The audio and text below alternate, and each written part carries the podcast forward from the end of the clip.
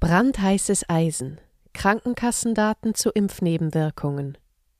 Die BKK Provita, der BKK Dachverband und der GKV Spitzenverband versuchen, die Herausgabe der Daten aufgrund der gesellschaftlichen und insbesondere politischen Dimension dieses Themas zu verhindern. Sie hören einen Podcast von Transition News. Der folgende Beitrag wurde am 16. Januar 2023 von Wildhut Schwedje veröffentlicht. Die Krankenkassendaten über die Nebenwirkung der experimentellen Geninjektionen bergen eine enorme gesellschaftliche und politische Sprengkraft. Dies geht aus einer Korrespondenz zwischen Mitarbeitern und Vorstandsvorsitzenden der BKK Provita, dem BKK Dachverband und dem GKV Spitzenverband hervor, der zentralen Interessenvertretung der gesetzlichen Kranken- und Pflegekassen in Deutschland sowie auf europäischer und internationaler Ebene. Diese wurden kürzlich vom Programmierer und Datenanalysten Tom Lausen aufgedeckt. Der Hintergrund Nachdem Lausen im August 2022 bei der BKK Provita eine IFG Frag den Staat Anfrage auf Herausgabe von ICD-Schlüsseln zu Impfnebenwirkungen gestellt hatte, wurde sein Anliegen am 19. Oktober 2022 bei einer Sitzung des Verwaltungsrates in den Fokus gerückt. Lausen hatte Glück und erfuhr davon. Im Sitzungsprotokoll wurde folgende Diskussion zu ihm und seinem Anliegen festgehalten.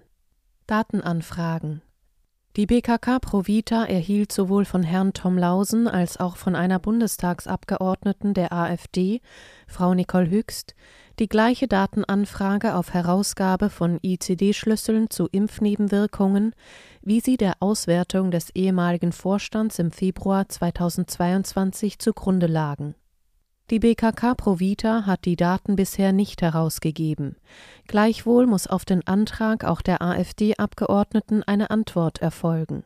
Die BKK Provita hat sich insoweit auch an den GKV Spitzenverband und an den BKK Dachverband gewandt. Auch wurde das Thema beim Vorstandsupdate aller Betriebskrankenkassen angesprochen, um eine Information über das weitere Vorgehen zu erhalten Herr Stefan Klose ergänzt, dass es am 12.10.2022 im Gesundheitsausschuss des Bundestages einer Anhörung zur sektoralen Impfpflicht, einrichtungsbezogene Impfpflicht und zum Thema Impfnebenwirkungen aufklären gegeben hat. Hintergrund waren zwei Anträge der AfD-Fraktion hierzu.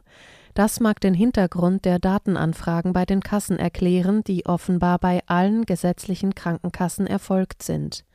Der Verwaltungsrat der BKK Provita plädiert dafür, die Daten nicht herauszugeben, soweit eine gesetzliche Verpflichtung hierzu nicht besteht. Daraufhin stellte Lausen Anfang November 2022 eine weitere IFG-Anfrage. Dieses Mal interessierte er sich für den E-Mail-Verkehr, sämtliche Inhalte, auch Gesprächsnotizen und Aufzeichnungen, die es zu seiner und der von der AfD beantragten Datenherausgabe gegeben haben muss. Die BKK Provita lehnte die Herausgabe der Korrespondenz ab. Der GKV Spitzenverband erfüllte schließlich seinen Wunsch, allerdings nicht vollständig. Teilnehmer an diesem Gedankenaustausch waren der Vorstandsvorsitzende der BKK Provita, Walter Redl, der Leiter des Vorstandsbüros Recht und Politik bei der BKK Provita, Stefan Klose, der Leiter des Stabsbereichs Justiziariat des GKV Spitzenverbandes, Dr. Martin Krasny, die Vorstandsvorsitzende des GKV Spitzenverbandes Dr. Doris Pfeiffer, der Datenschutzbeauftragte des GKV Spitzenverbandes Peter Wirzimok sowie Franz Knieps, Vorstandsvorsitzender des BKK Dachverbandes. Der Inhalt der Korrespondenz ist höchst brisant und belegt, dass Transparenz hinsichtlich der Impfnebenwirkung nicht gewünscht ist und dass Krankenkassen, die sich um die Gesundheit und das Wohlergehen der Menschen sorgen sollten, offensichtlich andere Interessen verfolgen. Am 16. August brachte Stefan Klose die Verschleierungsaktion rund um die Datenherausgabe zu den Impfnebenwirkungen in Schwung. In einer E-Mail bat er den Chefjuristen des GKV Spitzenverbandes Martin Krasny um Hilfe in der unangenehmen Angelegenheit. Auch wollte Klose von Krasny wissen, ob er Kenntnis über Anfragen bei anderen Krankenkassen hätte. Krasny half gerne.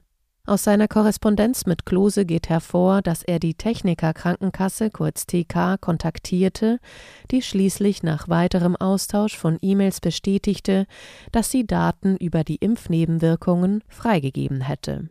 Allerdings sei der Antragsteller der IFG-Anfrage nicht Tom Lausen, sondern eine andere Person gewesen.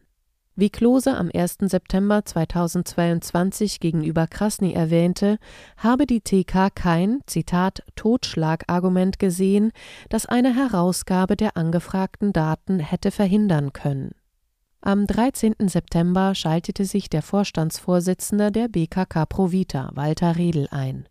Dieser brachte die Vorstandsvorsitzende des GKV-Spitzenverbandes, Dr. Doris Pfeiffer, in einem höchst offiziellen Brief über Tom Lausens Anfrage zu den ICD-Codes für Impfnebenwirkungen auf den neuesten Stand der Dinge und tat kund, dass er sein Schreiben auch an den Vorstandsvorsitzenden des BKK-Dachverbandes, Franz Knieps, geschickt habe. Weiterhin unterstrich Redl, dass die BKK Provita nicht beabsichtige, Lausen diese Daten zur Verfügung zu stellen, aus verschiedenen rechtlichen Gründen.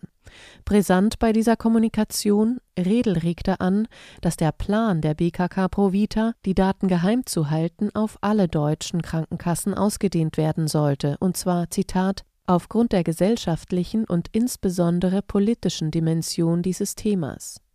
Redl wies zudem darauf hin, dass dies auch vor dem Hintergrund wichtig sei, weil, Zitat, sich die GKV aktuell gegenüber dem Bundesministerium für Gesundheit bereit erklärt hat, die Versicherten über die zweite Corona-Auffrischungsimpfung zu informieren.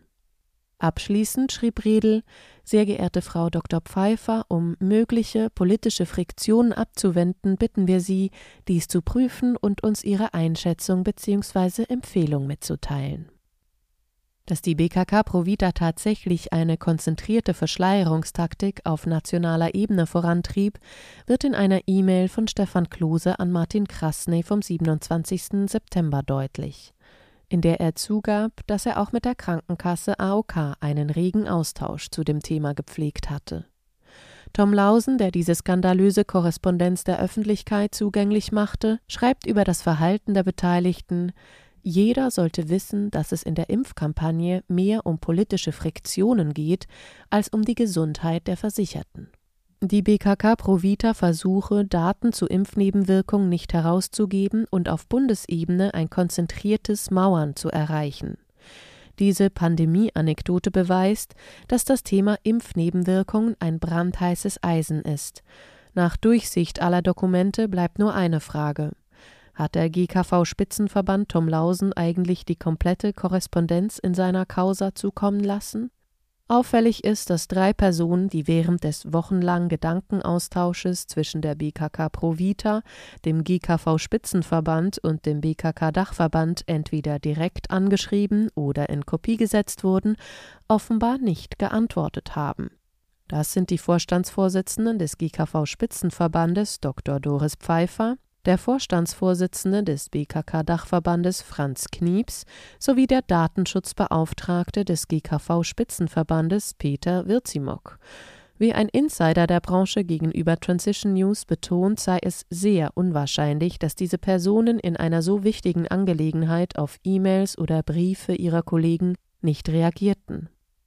Wie die Menschen über das Verhalten der BKK Provita, des BKK Dachverbandes und des GKV Spitzenverbandes denken, zeigen Kommentare auf dem Twitter-Account des investigativen Journalisten Tim Röhn, der die Nachricht über die E-Mail-Korrespondenz ebenfalls publizierte die vollständigen E-Mails und Tweets, auf die sich dieser Beitrag bezieht, können Sie unter dem Link zum Text Brandheißes Eisen Krankenkassendaten zu Impfnebenwirkungen auf Transition News nachlesen. Sie hörten einen Podcast von Transition News. Mein Name ist Isabel Barth. Ich wünsche Ihnen einen schönen Tag und sage bis zum nächsten Mal. Ade miteinander. Dieser Podcast konnte nur entstehen, weil zahlreiche Leser und Leserinnen Transition News regelmäßig durch Spenden unterstützen. Wenn auch Sie uns unterstützen wollen, klicken Sie den entsprechenden Button auf unserer Website an. Vielen Dank.